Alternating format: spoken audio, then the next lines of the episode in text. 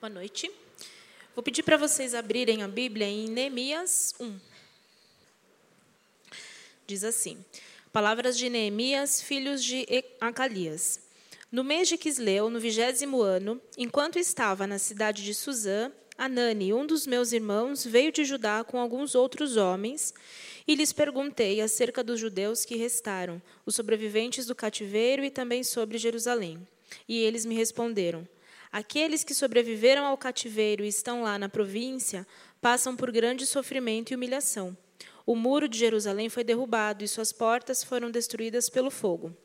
Quando ouvi essas coisas, sentei-me e chorei. Passei dias lamentando-me, jejuando e orando ao Deus dos céus. Então eu disse: Senhor, Deus dos céus, Deus grande e temível, fiel à aliança e misericordioso com os que te amam e obedecem aos teus mandamentos. Que os teus ouvidos estejam atentos e os teus olhos estejam abertos para a oração que o teu servo está fazendo diante de ti, dia e noite em favor dos teus servos, o povo de Israel. Confesso os pecados que nós, os israelitas, temos cometido contra ti. Sim, eu e o meu povo temos pecado. Agimos de forma corrupta e vergonhosa contra ti. Não temos obedecido aos mandamentos, aos decretos e às leis que deste ao teu servo Moisés.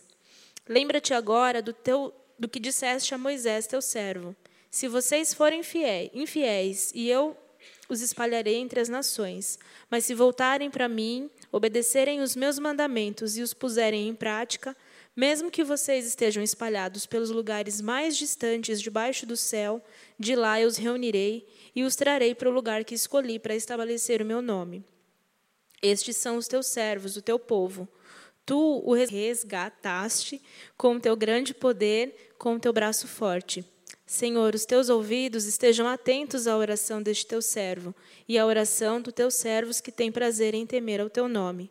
Faze com que hoje este teu servo seja bem-sucedido, concedendo-lhe a benevolência deste homem. Nessa época eu era copeiro do rei. E essa é a palavra do Senhor. Vamos orar mais uma vez? Pai, estamos com teu livro aberto. E pedimos que o Senhor nos abençoe. E a tua boa mão nos dirija e o teu espírito fale conosco de maneira profunda. Pedimos que o Senhor nos, nos confronte essa noite, na nossa vida de oração, na nossa vida de devoção a Ti. Nós oramos assim em nome do Senhor Jesus. Amém. Nós estamos numa série aqui na Igreja Batista Urbana falando sobre oração e estamos falando sobre a oração como oxigênio da alma. Esse é o título da nossa série. Oração, oxigênio da alma. Esse é o segundo sermão, segundo episódio. Nós vamos até o final do mês de maio refletindo sobre o que é oração, olhando para os principais relatos de oração que aparecem nas Escrituras. E no domingo passado a gente falou sobre a oração de Moisés. E, e, e, ao falar sobre a oração de Moisés, você pode depois procurar nas nossas redes sociais o que, que nós conversamos aqui. Eu não vou repregar o que nós, pregamos, o que nós falamos na, na semana passada, mas tentando introduzir para você esse tema, na semana passada nós falamos da oração como a palavra de Deus apresenta e não como o evangelicalismo brasileiro entende que é oração. E nós chegamos à conclusão de que o evangelicalismo brasileiro entende a oração de três maneiras. Primeiro, oração é uma torcida, é um pensamento positivo. Oração é, é igual ir para o estádio e torcer para o Corinthians lá, esperando que o Corinthians ganhe. E a gente ora achando que oração é pensamento positivo. Positivismo. É, falei até daquelas, daquelas reuniões de empresas de marketing multinível. Não sei se você já viu como é que é. O pessoal se reúne lá, aí eles ficam lá: você vai vender, você é isso, você é campeão, você vai bater a meta. E a gente às vezes acha que oração é isso. É pensamento positivo. Se não acha que é isso, a gente acha que oração é abstração e fuga. Ah, a gente, para fugir dos teus problemas, ora. que é exatamente o contrário do que o Senhor Jesus Cristo ensina sobre oração, porque o Senhor Jesus Cristo não fala sobre oração como fuga. E a gente às vezes está com problema, né? A vida fica meio enrolada lá, e aí a gente acha que oração é fuga. Ah, abstrai, irmão. Abstrai, irmã. E acha que oração é o yoga gospel. E se não acha que é positivismo? E se não acha que é fuga, a gente vai achar que é misticismo. Ou seja, a gente vai ver oração como se oração fosse uma chave espiritual que nos dá a receita para manipular o mundo espiritual a nosso favor. É aquele abracadabra gospel. Então, se eu falo as orações certinhas, se eu falo as palavras direitinho, o mundo espiritual vai conspirar a meu favor. E aí então, abracadabra. E a gente descobriu que oração não tem nada a ver com isso, embora a maioria dos evangélicos brasileiros hoje entendem oração assim. Entendam oração assim. Embora a maioria dos evangélicos achem que oração é pensamento positivo. Pensa aí, torce aí, irmão. Ora. Ou então, ou oração é aquele negócio para você fugir, abstrair. Ah, está com muito problema, ora, porque aí você vai esquecer, vai limpar a mente. É um zen gospel. Ou então oração é um misticismo que te dá o abracadabra para você manipular o céu a seu favor. Nada disso é o que é oração. E durante essa série a gente está querendo então descobrir o que é oração. Hoje eu quero conversar com você como oração, como um movimento de Deus na nossa vida para fazer com que as causas de Deus sejam as nossas causas. Deixa eu explicar o que eu estou querendo dizer para você. Quando a gente fala de oração, a gente normalmente fala de um movimento nosso para que Deus ele seja meio que o nosso o nosso vingador, né? Ou seja, o nosso super-herói. A gente ora para fazer de Deus alguém que joga no nosso time. A gente ora porque a gente está com um problema lá, então a gente faz uma oração para ver se Deus aceita lutar as minhas causas, brigar as minhas brigas, é, resolver os meus problemas e ser aquele meu parceirão do time que vai ganhar o jogo para mim. Quando eu era garoto, eu tentei jogar voleibol. O Vinícius ele se identifica porque ele é um jogador de voleibol, não é à toa que ele tem esse tamanhão todo. E, e, e eu, eu tentei jogar voleibol. E era muito interessante que me dava uma raiva, porque assim, eu não tenho mais altura, eu não faço parte mais daquela geração que conseguiu jogar voleibol, porque apesar de eu ser, ter 1,91m de altura, 1,91m de altura é baixo para quem joga vôlei. E aí eu nunca me dei bem no vôlei, mas eu gostava sempre de jogar no time onde os melhores jogavam. Por quê? Porque aí eu não ia perder.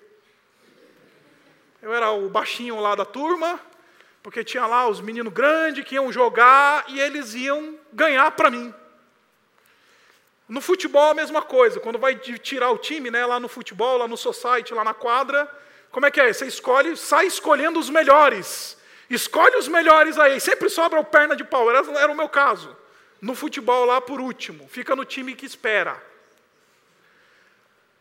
Porque a gente trata a oração como esse negócio que vai fazer com que Deus jogue o nosso time. Jogue e lute a minha luta, brigue a minha briga, é, vença as minhas guerras. E aí a gente fica achando que oração é esse negócio de trazer Deus para o meu time. Quando essa oração que a gente acabou de ver e de ler, é uma oração que nos ensina exatamente o contrário. É quando nós somos movidos por Deus mesmo, para fazer das causas dele as nossas causas, as lutas dele as nossas lutas, os interesses dele, os nossos interesses, os planos dele, os nossos planos. E meus irmãos, vamos ser honestos, a gente não, não se interessa por aquilo que Deus se interessa. A gente não está nem aí. Nesse mundo que a gente vive, digital, pós-moderno, em que a gente corre atrás dos nossos interesses, a gente vai atrás das nossas coisas, em que a gente luta e, e, e mata um leão por dia, não é assim que fala? A gente está pouco preocupado com aquilo que Deus pensa, com aquilo que Deus espera, com aquilo que Deus deseja, ou com a própria causa do reino de Deus. É interessante que surge na história esse indivíduo chamado Neemias, que pouca gente fala dele. Pouca gente sequer sabe achar o livro de Neemias na Bíblia. Mas Neemias, ele é esse indivíduo que ele, ele, ele foi usado por Deus para trazer a última turma, a última leva de judeus depois que eles retornaram do exílio. Ah, Deixe-me localizar para você o que está acontecendo. Em 537 antes de Cristo, tá? 500 anos antes de Jesus Cristo aparecer na Terra, o Ciro, o rei da Pérsia, imperador, o indivíduo mais poderoso do mundo, ele deu um decreto. Ele falou assim: é o seguinte, gente, eu estou autorizando os judeus que estavam todos exilados na Babilônia, estavam todos exilados fora da sua terra, eu estou autorizando que, com que este povo, dando a autorização para que este povo possa voltar para sua terra e reconstruir a sua nação, especialmente reconstruir o templo do Senhor, que havia, que estava lá em Jerusalém, que tinha sido destruído. E o povo voltou. A primeira leva volta com um homem chamado Zorobabel. Ele era descendente de Davi, ele era um homem que tinha uma, uma liderança civil, ele funcionava mais ou menos como um governador. E o tempo passou, o pessoal voltou. Só que, você sabe, reconstruir uma nação depois de 70 anos de destruição não acontece do dia para a noite. Logo em seguida voltou uma outra leva, ali em 457, quase 100 anos depois com um indivíduo chamado Esdras, que eu acho que você já ouviu falar dele. Ele era um levita, um sacerdote, e ele volta para a nação de Israel para reestabelecer o culto. O templo já tinha sido reconstruído, e então vem o Esdras e, agora refaz a adoração, se torna o grande líder, o grande mentor e o grande é, a, a mestre da lei de Deus ali nos seus dias. A última turma é a turma que voltou com esse indivíduo chamado Neemias. E o livro de Neemias narra para nós como é que se deu esse retorno. O texto, como nós acabamos de ler, ele fala para nós que Neemias ele estava lá em Suzã, que era a capital do Império Persa. Na verdade, não era a capital do Império Persa, era onde o imperador passava o inverno. No, durante o inverno, o imperador, no caso aqui Artaxerxes, ele ia passar o, o, inverno ali na cidadela de Suzã, ali na, na, na, cidade de Suzã, ali no Oriente Médio. O Artaxerxes, talvez você não tenha ouvido falar dele, mas eu tenho certeza que você já ouviu falar do Xerxes. Sabe o Rodrigo Santoro do filme 300? Então, aquele é o Xerxes. Sabe o Rodrigo Santoro? O rei que veio depois do Xerxes é o Artaxerxes. É esse rei que está governando nos dias de Neemias.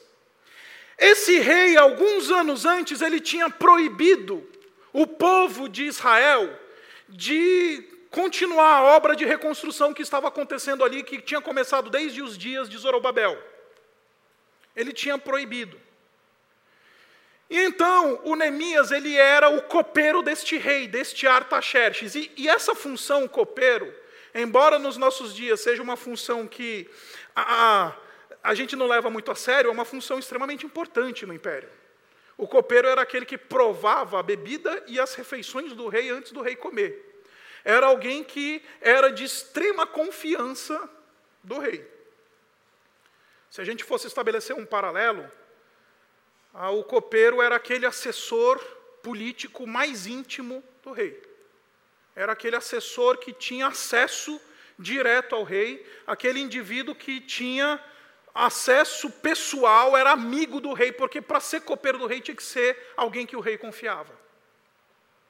E o texto nos diz que ele estava lá em Suzã, e ele era copeiro do rei nessa época, o Neemias. E o Neemias recebeu uma visita de alguns conterrâneos judeus que tinham visitado a terra de Israel Note, ele estava fora, lá em Suzã.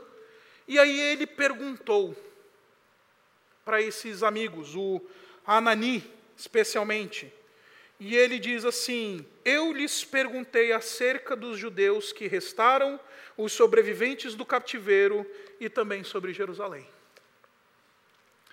Infelizmente, a nossa tradução em português da Bíblia hebraica, ela não consegue pegar e, e captar tudo aquilo que está nesse verbo que é traduzido por eu perguntei. Aqui não é só alguém que faz uma pergunta, que está curioso acerca de algo. Aqui é a ideia da, do inquirir, sabe? Aquela ideia do perguntar com grande interesse. É aquela ideia de alguém que, que faz até uma investigação. Em outras palavras, o texto está mostrando para nós que Neemias estava profundamente interessado em saber como andavam as coisas de Deus, para saber como andava a, o povo de Deus, para saber como andava a causa de Deus. Neemias, em dias em que ninguém estava interessado em saber das coisas de Deus, Neemias era alguém que estava interessado. Ele faz uma, literalmente uma inquisição, uma pergunta. Ele está ele, ele, ele, ele, tá lá inquirindo esses indivíduos, ele está lá investigando o que está acontecendo. Ele está interessado na obra de Deus. Ele está interessado para saber como as coisas andam. Agora, você já parou para pensar que a gente não está nem aí? A gente não fala mais, a gente não pergunta mais sobre os missionários que a igreja sustenta. A gente não pergunta mais e a gente não se incomoda mais com o fato de que, ah, às vezes, o testemunho dos evangélicos hoje no nosso país é um testemunho zoado e bem sem vergonha a gente não se incomoda mais com o fato de que a influência evangélica no mundo é uma influência medíocre, maldita e contaminada. A gente não se incomoda mais com essas coisas, a gente não se preocupa mais com essas coisas, a gente não está nem aí para as coisas do reino de Deus. De novo, a gente só quer saber de saber de Deus quando a gente quer Deus jogando no nosso time. Agora, se importar com as coisas de Deus se importar com a casa de Deus, com o povo de Deus, a gente não se importa. A gente se importa com a nossa promoção. A gente se importa com o nosso talão de cheques. A gente se importa com o nosso limite de crédito. A gente se importa com os nossos diplomas e as nossas carreiras. A gente se importa com o nosso trabalho. Mas a gente não se importa com as coisas de Deus. E note que o texto nos diz que Neemias ele, depois que ouviu um relato duro e difícil, porque ele está profundamente interessado nessas coisas, e o relato que chega para ele é o seguinte: a cidade está destruída, o pessoal que está lá está passando necessidade, o muro está quebrado, as portas foram queimadas a fogo. O versículo 4 diz assim para a gente: Quando ouvi estas coisas, sentei-me e chorei. Sabe quando você recebe uma notícia que você precisa se agarrar? É isso que o texto está narrando para a gente. Ele precisou sentar. Ele precisou, ele precisou se segurar. Porque a pancada foi tão forte para ele. Saber que as coisas de Deus não estão indo bem, para ele é dar um golpe tão duro nele que ele precisa sentar. Eu lembro quando eu precisei dar a notícia para uma mãe que o filho tinha morrido.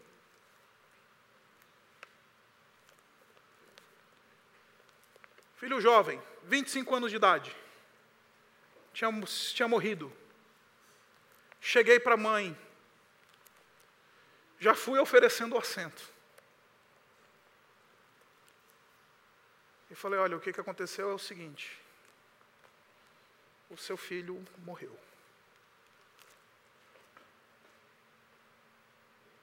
Sentei. O que eu estou querendo dizer para você, queridos, é que Neemias é um indivíduo que tem um coração sensível às coisas de Deus. Neemias é um indivíduo que ele sente porque as coisas de Deus não estão dando certo. Ele sente porque a casa de Deus está derrubada, ele sente porque o povo de Deus está ao léu, ele sente porque a obra de Deus não está completa ele sente, e o texto continua dizendo, e ele diz que ele sentou e chorou, e passou dias lamentando. Deixa eu dizer uma coisa para você, queridos. Não é somente o nosso sorriso e a nossa alegria que revela as coisas que nós amamos. As nossas lágrimas também revelam aquilo que amamos. O nosso choro mostra o que a gente ama. Não é só a nossa alegria. E eu ouso dizer que é mais as, são mais as nossas lágrimas que mostram aquilo que nós amamos do que propriamente os nossos sorrisos e as nossas alegrias. Quando uma pessoa que nós amamos falece, ou quando uma, uma coisa que nós esperamos muito não acontece, ou a gente sofre um golpe em alguma área da vida que a gente ama, a gente chora profundamente. Porque as nossas lágrimas, elas revelam aquilo que nós amamos. E Neemias está mostrando para nós que ele chora por algo que vale a pena que ele chora pelas coisas de Deus. Completamente diferente da, do evangelicalismo brasileiro. Eu costumo dizer que o evangelicalismo brasileiro é aquele garoto birrento que chora por coisas fúteis. Essa semana eu fui fazer umas compras aí, que eu precisava comprar umas coisas para casa. Na verdade, não foi essa semana, foi umas duas semanas. E aí, Cheguei lá no Mercado Dia, que fica ali pertinho da minha casa. E vi uma mãe com um filho fazendo uma cena. Porque o moleque queria balinha de coco. E chorava, esperneava, sofria. Os evangélicos brasileiros, eles são assim como essas crianças birrentas e mimadas, que choram não por coisas que valem a pena, choram por coisas que não valem a pena, por coisas fúteis. O evangelicalismo brasileiro é profundamente birrento, porque chora por coisas que não valem a pena, chora por coisas fúteis, chora por coisas que não são eternas, chora por coisas que são passageiras, chora por coisas que não preenchem. Chora por coisas que não fazem sentido nenhum. Chora por coisas que hoje está aqui. É, sabe, lembra do Jonas chorando, brigando com Deus por causa de uma plantinha, no final do livro de Jonas, em capítulo 4? Vou lembrar você a história. O Jonas acabou de produzir e ser instrumento de Deus para produzir o maior avivamento da história da antiguidade. Pregou na maior cidade da antiguidade e a cidade se arrependeu. Olha só que beleza. Aí ele sai da cidade, bravo com Deus, porque ele queria que aqueles ninivitas lá, eles não se arrependessem, eles sofressem o juízo de Deus. Aí Deus manda uma plantinha para cobrir a cabeça dele do sol quente no deserto. Aí ele se alegra com a plantinha ele se alegra com o raminho que cresceu do dia para a noite de maneira milagrosa, porque Deus mandou aquele, aquele ramo. E aí ele se alegra. Aí de repente Deus manda uma larva. E a larva do dia para a noite, do jeito que ela veio do dia para a noite, ela morre do dia para a noite. E o Jonas fica irado. O Jonas chora. O Jonas resmunga. O Jonas parece aquela criança que eu vi no dia, reclamando com Deus. Porque a igreja evangélica brasileira não sabe orar. Porque a igreja evangélica brasileira não tem senso de prioridades. Porque a igreja evangélica brasileira ela não faz ideia do que, que significa viver uma vida vibrante de oração. A igreja evangélica brasileira é birrenta e mimada, que chora por coisas vazias. Chora por coisas passageiras. Você já percebeu que nas igrejas evangélicas, as, tem igreja que racha, gente. Igreja que racha por causa de coisas idiotas. Quando eu era jovem, você sabe, eu cresci no ambiente batista, aquele batistão, batistão, assim, famoso batista do bigode grosso. E aí eu lembro que eu, uma igreja próxima da nossa igreja rachou pelo quê? Por causa do uso da bateria na igreja. Porque na época bateria era coisa do capeta. Ter uma bateria na igreja era instrumento do demônio.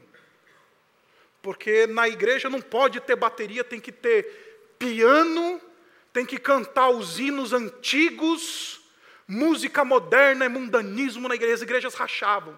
Aí os crentes birrentos que brigam por causa do docinho de coco. Choram por coisas fúteis. Neemias mostra para nós que ele chora por aquilo que vale a pena. E porque ele sabe chorar por aquilo que vale a pena, ele sabe orar da maneira certa. Porque ele entendeu que as causas de Deus são mais importantes que as, mais importantes que as causas dele. Que o plano de Deus é mais, mais importante do que os planos dele. Que a obra de Deus é mais importante que a obra dele. Note, nós estamos falando de um indivíduo que ocupa uma posição de glória e de honra no império.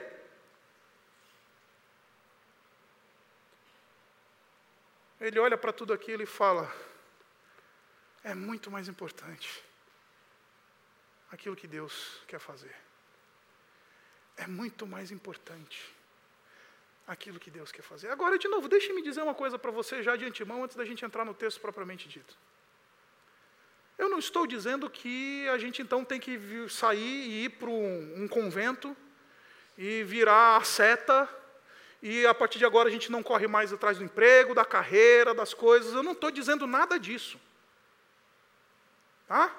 Não estou falando que é errado se importar com o meu futuro, me planejar financeiramente, buscar uma formação acadêmica. Não estou falando nada disso.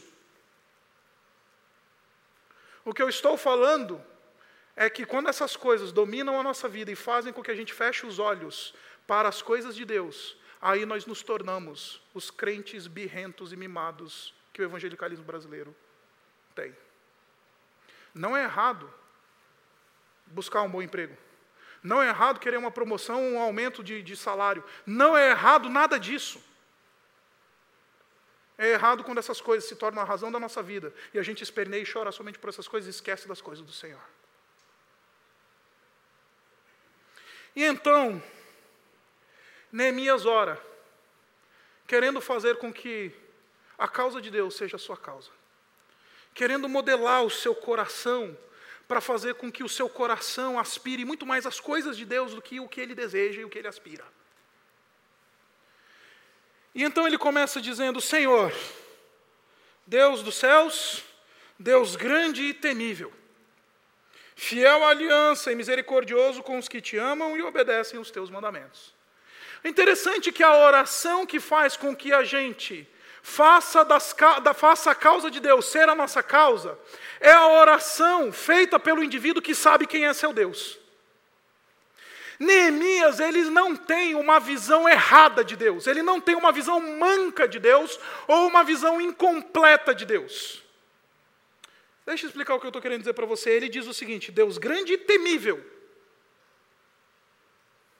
Mas ao mesmo tempo, esse Deus grande e temível, ele é fiel e misericordioso. Em outras palavras, Neemias, ele contempla Deus como ele é. E acredite, o mundo evangélico brasileiro, eu e você, às vezes nós temos problema com isso, porque ou nós hiperenfatizamos o lado amoroso e gracioso de Deus, ou nós hiperenfatizamos o lado de, de ira e de julgamento do Senhor. A gente não, não, não, não tem equilíbrio nisso. A igreja evangélica brasileira não tem equilíbrio nisso. Ou a gente fica na, enfatizando o amor de Deus, a graça de Deus. Ah, e não tem problema pecado. Ah, e não tem problema você estar tá com a vida toda bagunçada. Não tem problema trair a mulher. Não tem problema entregar imposto de renda errado. Não tem problema nada disso daí. Porque Deus é amor. Importa que Deus é amor. E aí, esse Deus é o Deus da Hello Kitty. Eles pintam um Deus Hello Kitty que aceita qualquer coisa. Não interessa. Deus é amor. Hiperenfatizaram o amor, a misericórdia de Deus. Agora, você tem um batistão do bigode grosso que hiperenfatiza a ira e a justiça de Deus. Aí ele não pode ver nada errado, né? não pode atuar com graça no meio da coisa, não existe, é só vara, é só pecado, é só maldito, é só desgraçado. E deixa eu falar uma coisa para você. Somos uma igreja de tradição reformada, e isso nós precisamos admitir. Quando a tradição reformada perdeu os trilhos, ela caiu, sabe no quê? Exatamente nisso, no legalismo. Enfatizou tanto o Deus de juízo que não consegue mais falar do amor de Deus, que não consegue falar mais da graça que transforma, não consegue mais falar do amor que perdoa, não consegue mais falar do Deus que ama e quer ver o pecador se arrependendo e quer ver o pecador tendo êxito espiritual. Então, a gente olha para as igrejas evangélicas hoje e a gente vê esses dois extremos. Ou você hiperenfatiza a graça e a misericórdia e a bondade de Deus, ou você hiperenfatiza os aspectos do juízo e da ira de Deus. Neemias ele tem uma visão equilibrada de Deus. Deus, tu és grande e temível. Sim, temos que te temer, porque tu vingas o mal, porque tu julgas o pecador porque tu has de, há de fazer justiça. Agora, tu não és só o Deus que pune, tu também és o Deus misericordioso e fiel à tua aliança. Crentes que têm uma visão correta de Deus, equilibrada de Deus, que contempla Deus como Ele é de fato, esses não são os birrentos. Sabe por que eu estou querendo dizer para você? Porque quando a gente contempla a grandeza de Deus, aqui a grandeza é sinônimo para eternidade. Tu és grande, tu és eterno, tu és transcendente, tu és acima de qualquer coisa. Sabe a balinha? Em comparação com a grandeza? Perde sentido, perde razão de ser. Outro dia, eu estava ouvindo um sermão de um amigo muito querido, e ele falou, ele falou uma coisa que eu, eu achei muito didático aquilo, eu quero reproduzir para vocês. Ele falou que quando a gente fala da grandeza e da eternidade de Deus, a gente precisa pensar nesses termos. Vem comigo. Imagina um passarinho, uma andorinha. Imagina uma andorinha. E imagina que essa andorinha, ela sai da terra e vai até a lua. Vamos desprezar aí oxigênio, tá? essas coisas é metáfora. Então a andorinha, na sua velocidade de andorinha, no seu voo de andorinha, na sua fragilidade de andorinha, ela vai até a lua. Aí ela chega na lua, ela dá uma bicada na lua. E ela volta para a terra. Aí depois ela chega na terra, volta para a lua e dá uma outra bicada na lua. E volta para a terra. Imagine que quando a lua desgastar completamente por causa das bicadas da andorinha, passou um dia na eternidade. Esta é a grandeza de Deus. Esse é o aspecto da eternidade de Deus. Dá para entender o que eu estou querendo dizer para você? Quando a gente tem uma visão correta de quem Deus é, da grandeza de Deus, a gente não esperneia por coisas inúteis. Aí a gente percebe que um Deus grande, ele tem causas maiores do que as minhas causas, os meus diplomas, as minhas coisas, a minha vida, o meu dinheiro, ah, o meu carro, o meu. Deu para entender? Tu és grande, Senhor. É por isso que esse cara, Neemias, ele não tem problema de chegar diante do homem mais importante da sua época, Artaxerxes, o rei. Ele não tem vergonha, ele não tem medo de falar, ô oh, Artaxerxes, faz aí alguma coisa. Porque quando a gente olha para Deus e sua grandeza e sua eternidade, e olha para as nossas balinhas de coco da vida, a gente percebe o, quanto, o quão idiota nós somos, porque, porque resmungamos e esperneamos por causa de balinhas de coco. Esperneamos e resmungamos por causa de coisinhas ínfimas. Deus, tu és grande, tu és temível, mas tu também é, és um Deus misericordioso e um Deus fiel. Porque Deus ele é grande e temível, mas ao mesmo tempo misericordioso e fiel. É por isso que a gente pode ir para Ele. Porque Ele não está lá distante, grande e temível. Ele também é misericordioso e fiel, presente. Ele ouve as nossas orações. A gente pode comparecer desse Deus que é grande, eterno, soberano, por causa da aliança que temos. Se você não entende o que é esse conceito da aliança, volta nas nossas redes sociais e ouve o sermão do domingo passado. A gente falou bastante sobre essa temática da aliança. Agora o texto continua. E o texto nos diz que a oração que faz as causas de Deus, as nossas causas, não é somente a oração que enxerga Deus como Ele é, mas também enxerga o homem como Ele é. Enxerga o homem na sua condição e enxerga a sua própria miséria. O versículo 5, desculpa, o versículo 6, ele é muito interessante.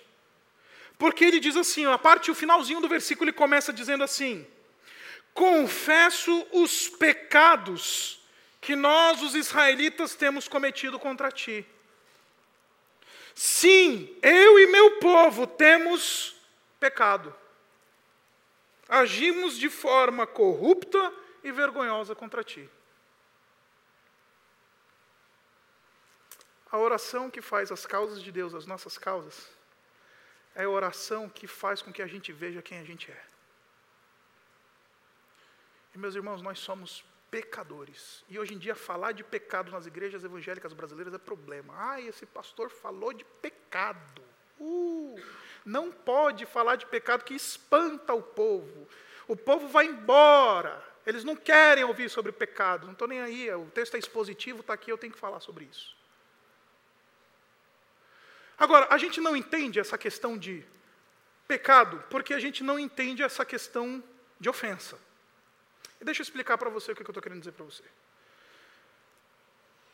A gravidade da ofensa, ela é uma, ela é diretamente proporcional à pessoa que é ofendida. Vamos brincar aqui de um joguinho. Digamos que eu e você a gente sai para comer.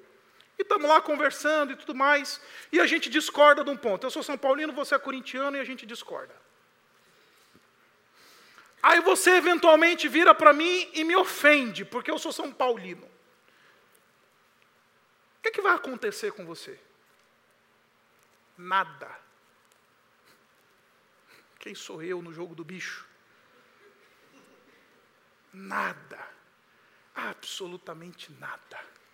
Não vai acontecer nada. Você vai voltar para casa e vai continuar acontecendo a sua vida como se nada tivesse acontecido. Por quê? Quem é o Isaac? Agora, se você ofende um juiz federal, imagine que você ofende um Moro. Ah, a conversa é outra.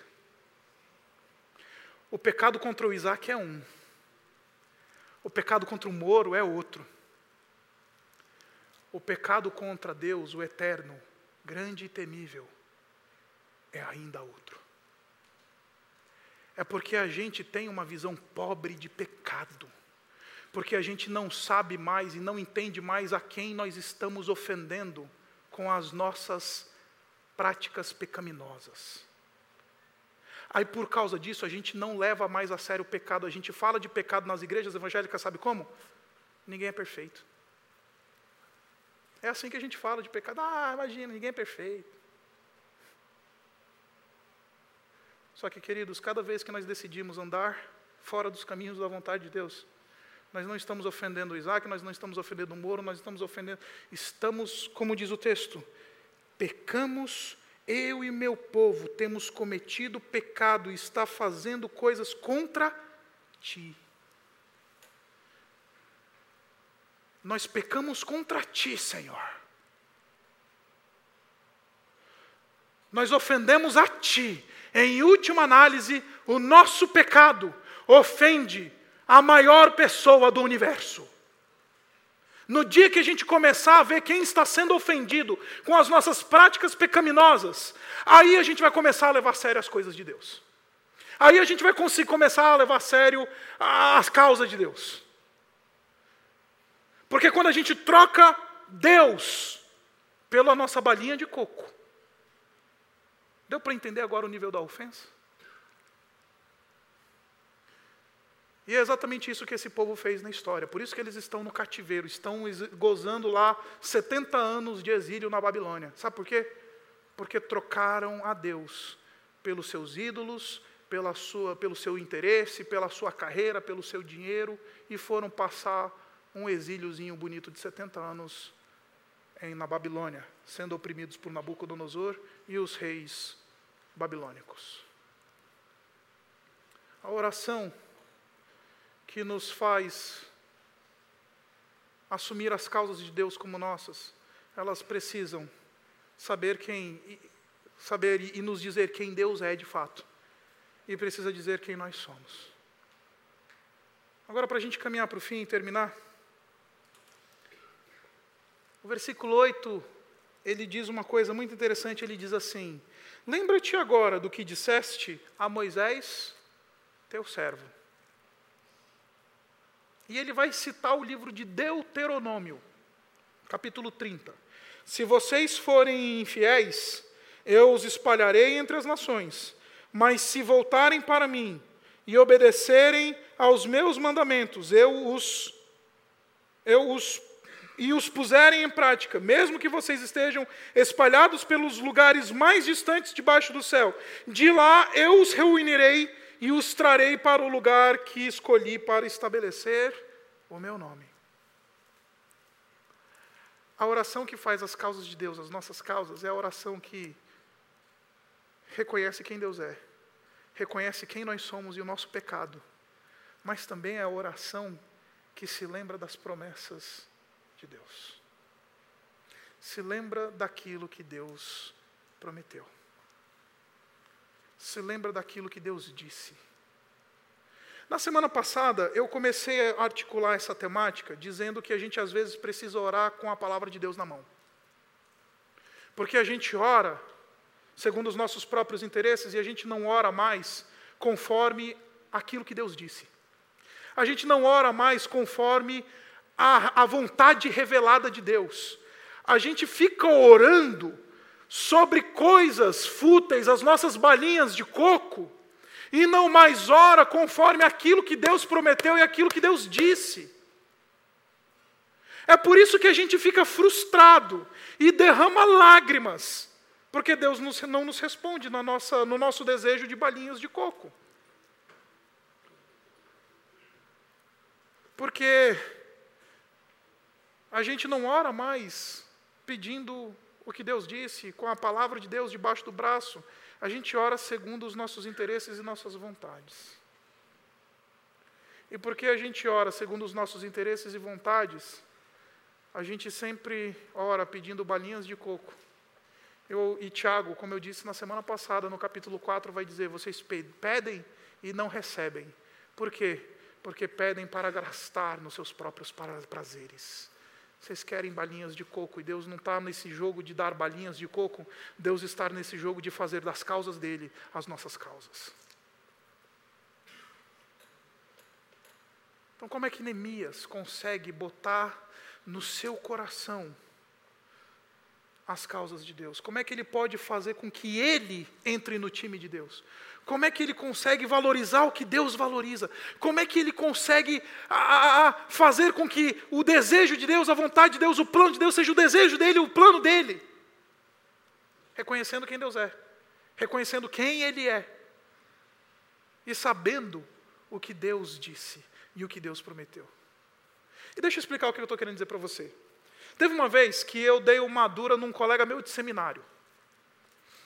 Às vezes eu não, não gosto de ficar falando muito isso, porque às vezes passa aquela ideia de, ah, o Isaac é o sertão, né? Nada disso. Mas eu tinha um colega do seminário que, esse colega do seminário, ele, da nossa turma do seminário, ele era o único que não tinha casado ainda. Sabe, o famoso solteirão. Não tinha casado ainda. E aí ele Chegou um dia para mim, estava bravo com Deus. Ah, Isaac, pô, até você casou, cara. Assim mesmo.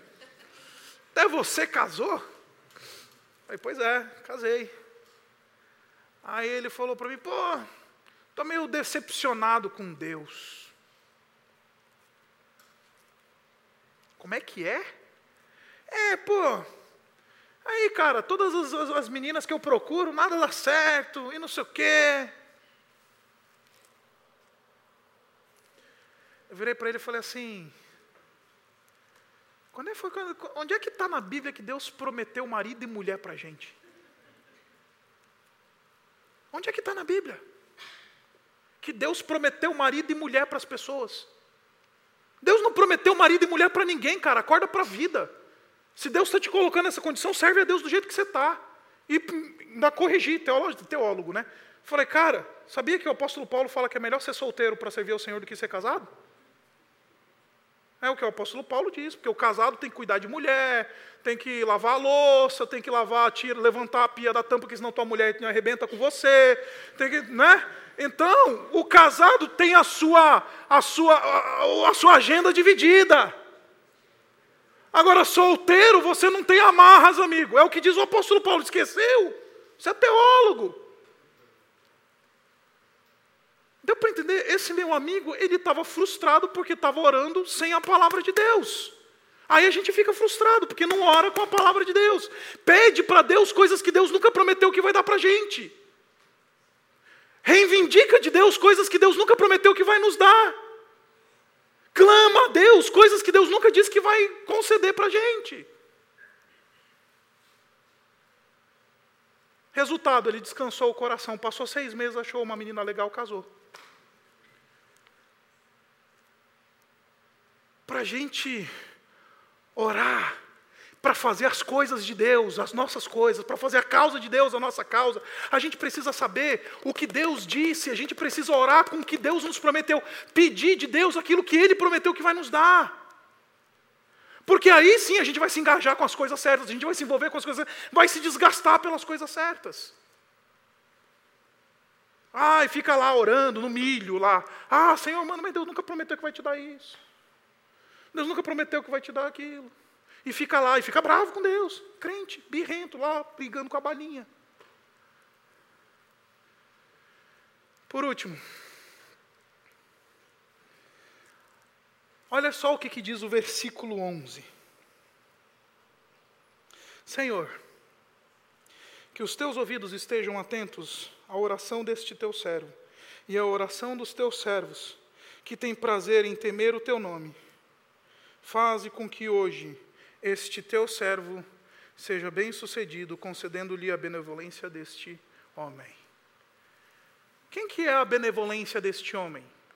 É que Neemias ele já está planejando comparecer diante do rei. O que eu estou querendo dizer para você é que a oração que faz as causas de Deus serem as nossas causas é aquela oração que faz com que a gente seja a resposta de oração para as coisas que a gente está orando.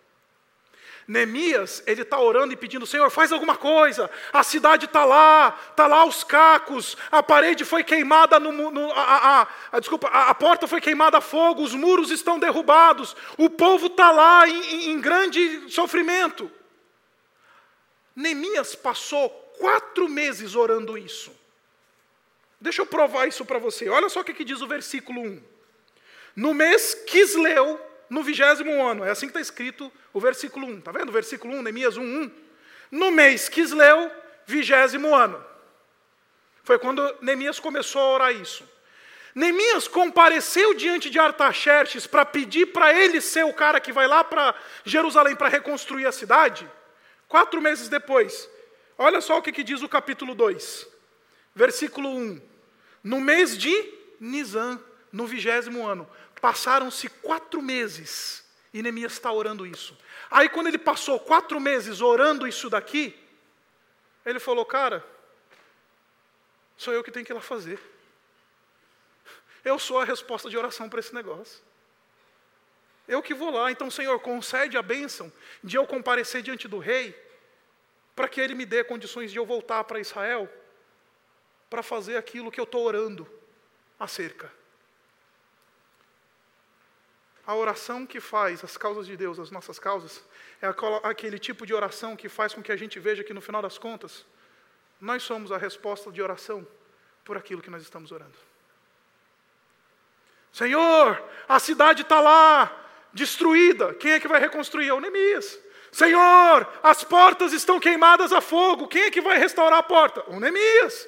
Senhor, o muro está derrubado. Quem é que vai lá reconstruir o muro? O Neemias. E o que eu estou querendo dizer para vocês, queridos, é que os evangélicos, e com isso eu caminho para o fim, os evangélicos brasileiros, eles têm aquela mania de achar que porque eles oraram, eles se isentaram de responsabilidade. Porque eles falaram: Senhor, o muro está derrubado. Senhor, a porta foi queimada a fogo. Senhor, a cidade está destruída. Então, porque eu já orei, já fiz minha parte. E aí ele se isenta de responsabilidade. Aí ele, ele fala assim: Não, já fiz a minha parte, eu vou orar. A oração que faz a causa de Deus ser a nossa causa é aquela oração que a gente ora por isso e a gente fala: Eu vou agir. Deus mexe tanto. Em quatro meses, Deus mexeu, Deus mexeu tanto no coração desse homem. Deus trabalhou tanto no coração desse homem, que não foi a mão de Deus que mudou por causa da oração, como dizem esses evangélicos, a, a nós cegos por aí. Não foi a mão de Deus que mudou nada. Foi o Neemias que mudou e falou: Quer saber de uma coisa? Eu sou a resposta de oração para isso. Isso é responsabilidade minha. Se, a, se, o, se o muro está quebrado, eu vou lá reconstruir. Se a, se a cidade está destruída, eu vou lá, vou, vou lá arrumar esse negócio. Essa oração que a gente acha que porque ora se isenta de responsabilidade, não é oração cristã, é oração do, do budista zen, lá no, no, no Tibete. Lembra, né? Porque o, budista zen lá no Tibete, ele fica lá, e zen, e o mundo pode estar tá quebrando. O pau pode estar tá lascado, o negócio pode estar tá zoado, ele está lá. Zen, meditando. A oração que Deus planejou para o seu povo é aquela oração que faz com que ele haja que tira ele do zen, do mundo zen. Ah, me isentei da responsabilidade porque orei porque, por, por, causa, por aquele irmão que está sofrendo na comunidade. Orou, mas você fez alguma coisa? Então essa tua oração, meu amigo, não serviu de nada. A gente acha que oração nos isenta de responsabilidade. Oração não nos isenta de responsabilidade. Pelo contrário, a oração que é a oração que faz as causas de Deus serem a nossa causa. É a oração que mexe na nossa vida, de maneira que a gente fala assim, fala, eu sou a resposta de oração para isso. Senhor, concede que eu tenha bom êxito, porque eu vou lá. Não foi a mão de Deus que mudou, foi o coração de Neemias que mudou. Não foi o braço de Deus que moveu, foi a índole de Neemias que foi transformada. Não foi o céu que moveu ao meu favor, não. Foi o Neemias que descobriu simplesmente que ele era o instrumento que Deus queria usar. E aí ele descobriu que a oração que ele estava fazendo não isentava ele de responsabilidade. Como é que eu deixo de ser, pastor, então, esse garoto mimado que fica chorando porque quer balinhas de coco e passa a se envolver e passa a orar de maneira que as coisas de Deus se tornem prioridade para mim? Saiba quem Deus é. Grande e temível, mas ao mesmo tempo misericordioso e gracioso. Saiba quem você é. Pecador que depende da graça de Deus. Ore com a palavra de Deus e peça de Deus aquilo que Ele disse que vai dar para você e não fique inventando roda. E finalmente, ore de maneira que você se veja como a resposta da oração que você está fazendo. Abaixe sua cabeça. Vamos orar. Obrigado, Pai, porque a gente aprende a orar com Neemias. A gente não sabe orar, Pai. A gente não tem nem ideia do que, é isso. A gente acha que oração é uma magiquinha, um abracadabra que nos dá o poder de movimentar o mundo espiritual.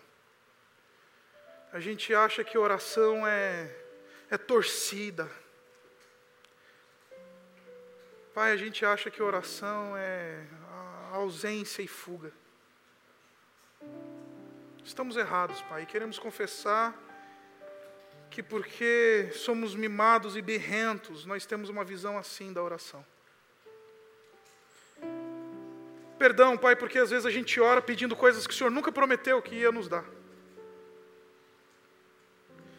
Perdão, porque a gente não sabe mais ir para a tua presença com base nas tuas promessas, com base naquilo que o Senhor diz para nós. E a gente fica pedindo as nossas coisas, os nossos interesses, as nossas balinhas de coco. Perdão, Pai, porque a gente não tem mais uma visão de quem tu és. Perdão, Pai, porque a gente não tem uma visão da gente mesmo correta. E perdão, Pai, porque a gente quer fazer com que o Senhor seja o nosso gênio da lâmpada. Que vem lutar as nossas lutas simplesmente porque a gente quer trabalhar as nossas causas e quer fazer das nossas causas as tuas causas. Mas, Pai, essa noite a gente quer recalibrar a bússola. Essa noite a gente quer rever a nossa vida de oração. A gente quer orar aquele tipo de oração que é fruto do coração de alguém que valoriza a tua causa, valoriza a tua obra.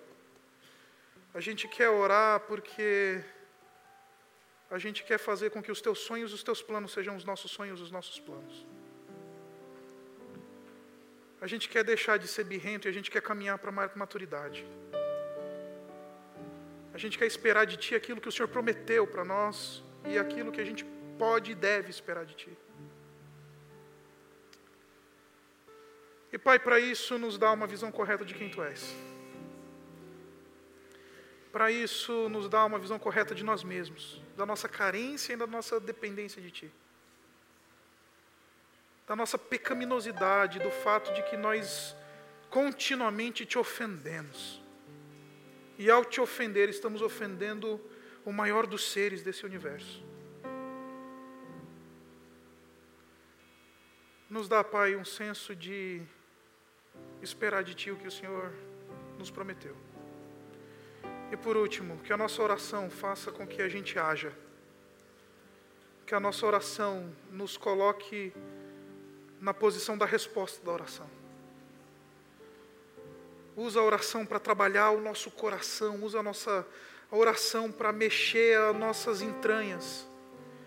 De maneira que quando a gente perceber as mazelas da cidade, a gente perceber os muros caídos, a gente perceber a cidade destruída, a gente veja que nós somos aqueles que vamos ter que ir lá, pelo teu poder e pela tua bondade, reconstruir aquilo que está destruído, refazer aquilo que foi quebrado. E nos ajuda, Pai, a orar. Queremos pedir de Ti aquilo que os Teus discípulos, os discípulos de Jesus, pediram anos atrás ensina-nos a orar. Nós oramos assim em nome do Senhor Jesus. Amém.